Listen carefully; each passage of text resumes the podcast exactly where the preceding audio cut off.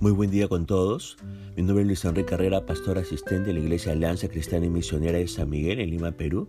Quisiéramos tener la reflexión del día de hoy, jueves 24 de agosto del 2023. Hoy nos corresponde reflexionar en el pasaje de 2 de Timoteo, capítulo 4, a partir del versículo del 9 hasta el 22. Y hemos querido titular a este devocional Pasando la posta. Permítame leer los versículos 9 y 10 de este capítulo 4 de 2 de Timoteo. Dice así la palabra de Dios, procura venir pronto a verme, porque Demas me ha desamparado, amando este mundo, y se ha ido a Tesalónica. Crescente fue a Galacia y Tito a Dalmacia. Fíjese que Pablo probablemente se sentía solo. Nadie había estado en su juicio para hablar en su defensa y Demas había abandonado la fe. Crescente y Tito se habían ido, pero no por la misma razón que Demas, ya que Pablo no los criticó ni los condenó. Demas había sido un colaborador de Pablo, según Colosenses 4.4 y Filemón 1.24, pero lo había abandonado porque amaba las cosas de este mundo, amaba las cosas de esta vida, o sea, amaba los valores y los placeres de este mundo. Fíjese que Dios ama al mundo de la manera que lo creó y de la manera que será cuando esté libre de maldad. Pero Demas, al igual que muchos más, amaba al mundo en su estado de perdición y pecado. Por eso le pregunto a la altura de este devocional, ¿ama usted al mundo y la manera en que espera verlo cuando se haya hecho justicia se alimenta a los hambrientos y cuando las personas se amen unas a otras? ¿O ama usted las riquezas, el poder y el placer que el mundo ofrece y se esfuerza por adquirirlos aunque eso implique hacerles daño a otros y descuidar la obra que Dios le ha dado? ¿Dónde está su amor? Ahora fíjese los, los versículos 11 y 12 nos continúan diciendo, Solo Lucas está conmigo. Toma a Marcos y tráele contigo porque me es útil para el ministerio. A Títico lo envié a Éfeso. Al mencionar además, Pablo se acordó de sus colaboradores fieles. Lucas viajó mucho con Pablo, escribió el Evangelio que lleva su nombre y el libro de Hechos, el cual contiene mucha información de primera mano. Tíquico fue otro de sus compañeros más fieles. Ahora, el hecho de que Pablo le dijo a Timoteo que trajera a Marcos es interesante, ya que Pablo se disgustó mucho cuando Marcos los abandonó a él y a Bernabé durante el primer viaje misionero, según Hechos 13 y también Hechos 15. Su desaprobación de Marcos era tanta que él y Bernabé no hicieron juntos el segundo viaje misionero porque Bernabé insistía en que Marcos los acompañara. Aparentemente en algún momento Pablo le dio a Marcos otra oportunidad para probar su dedicación y Marcos demostró ser un valioso colaborador. Ahora, no tenemos los detalles de la transformación de Marcos ni del cambio de parecer de Pablo, pero Pablo se dio cuenta de que las personas pueden cambiar. Y aquí hay una lección que podemos aprender en estas pocas palabras.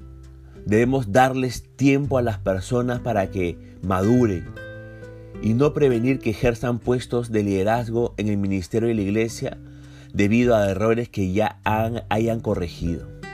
Debemos mantener abierta nuestra mente y alertar a las personas a cambiar y a madurar porque no sabemos cómo las utilizará Dios en su obra. En el caso de Marcos, este se convirtió en un buen amigo de Pablo. Llegó a ser un líder cristiano de confianza y escribió el Evangelio que lleva su nombre. Ahora, el versículo 13 sigue diciendo, trae cuando vengas el capote que dejé en Troas en casa de Carpo y los libros, mayormente los pergaminos. Debido a que estaba preso en un calabozo húmedo y frío, Pablo le pidió a Timoteo que le trajera su abrigo. Este fue pues un pedido para su necesidad física, pero Además pidió los libros, mayormente los pergaminos porque necesitaba, necesitaba algo para leer, algo para llenar su mente. Y aquí Pablo nos da el ejemplo de cómo usó su tiempo en esta tribulación. Estando encarcelado, lo mejor que podía hacer era orar y dedicar el tiempo al estudio de la palabra de Dios, a pesar de que él tenía años de estar estudiándola y compartiéndola.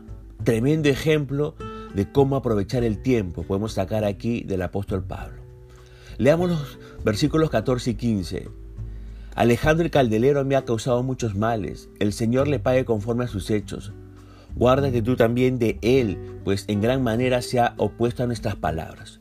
Seguramente Alejandro no esperaba recibir lo que realmente le correspondía, pero seguramente recibiría su merecido, porque estamos seguros de que el Señor lo juzgaría por el daño que le causó a Pablo.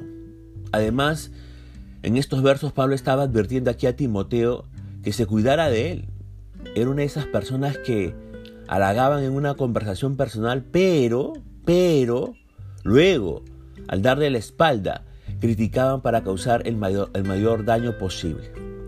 Deberíamos tener sumo cuidado con aquellos que se le parecen a este personaje. Ahora, Pablo menciona en el versículo 16 que él fue desamparado pues nadie estuvo con él en su primera defensa. Y aún así Pablo dice, no le sea tomado en cuenta. Es decir, que Pablo no tiene ningún resentimiento a ninguno de ellos y que incluso le pide a Dios no se les juzgue por esto.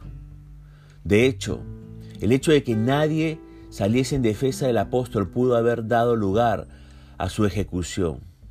Pero eso no sucedió porque, como dice Pablo en el versículo 17, el Señor estuvo a mi lado. Él es el único con el que puede usted contar siempre, con el Señor. Hebreos 13:5 nos dice que Dios ha prometido, no te desampararé ni te dejaré. La respuesta del escritor es, en Hebreos 13:6, no temeré lo que me pueda hacer el hombre. Esta es también la experiencia del apóstol Pablo. La presencia de Jesús con él logró dos cosas. Primero, le dio las fuerzas para proclamar el mensaje. Pablo está haciendo lo que le había dicho a Timoteo que hiciese en esa misma epístola, en 2 Timoteo 4.2, que prediques la palabra y que instes a tiempo y fuera de tiempo, redarguye, reprende, exhorta con toda paciencia y doctrina. El Señor le dio las fuerzas para que hiciese eso. Pero en segundo lugar, Pablo dice, así fui librado de la boca del león. Las palabras fui librado de la boca del león parecen indicar que en ese momento pude evitar la ejecución. Ahora, el versículo 18 nos dice, y el Señor me librará de toda obra mala y me preservará para su reino celestial. A Él sea gloria por los siglos de los siglos. Amén. En este versículo Pablo afirma su fe en la vida eterna después de la muerte. Él sabía que el fin de su vida en la tierra se acercaba y estaba listo para enfrentar la muerte porque confiaba en el poder de Dios. Cualquier persona que enfrenta una situación de vida o muerte puede encontrar consuelo sabiendo que Dios protegerá a cada creyente y lo llevará de la muerte a su reino celestial. Ahora, los versículos 19 al 22, Pablo terminó el último capítulo de su libro y de su vida saludando a las personas más cercanas a él. Aunque Pablo había pasado una gran parte de su vida viajando, también había desarrollado amistades estrechas y duraderas. Se menciona a Priscila y Aquila, eran líderes cristianos con los que Pablo había vivido y trabajado. Se menciona a Onestífero, quien visitó a Pablo en la cárcel y le dio ánimo. Se menciona a Erasto, quien era uno de los compañeros de confianza de Pablo, tal como lo fue Trófimo. En nuestros días, a veces vivimos tan apurados que a duras penas afectamos la vida de alguien. Por eso le pregunto, ¿tiene usted a un Pablo, entre comillas, en su vida? Es decir, ¿tiene usted a un mentor o un maestro que le brinda dirección, ánimo y supervisión? ¿Tiene usted a una Priscila o a un Aquila? Es decir, ¿tiene usted a una compañera o a un compañero con quien ora en tiempos de presión y que lo ama y lo apoya? ¿Tiene usted a un, entre comillas, Timoteo? ¿Tiene usted a un creyente más joven a quien ayuda, alienta y capacita? Al igual que Pablo, debemos dedicar tiempo para desarrollar relaciones personales estrechas con otros. Ahora fíjese que al acercarse Pablo al final de su vida, la examinó y tuvo la seguridad de que había sido fiel al llamado de Dios. Había llegado el momento de pasar la antorcha a la próxima generación, de pasar la posta a la próxima generación de líderes para que ocuparan su lugar y continuaran proclamando el mensaje de Jesucristo a todo el mundo.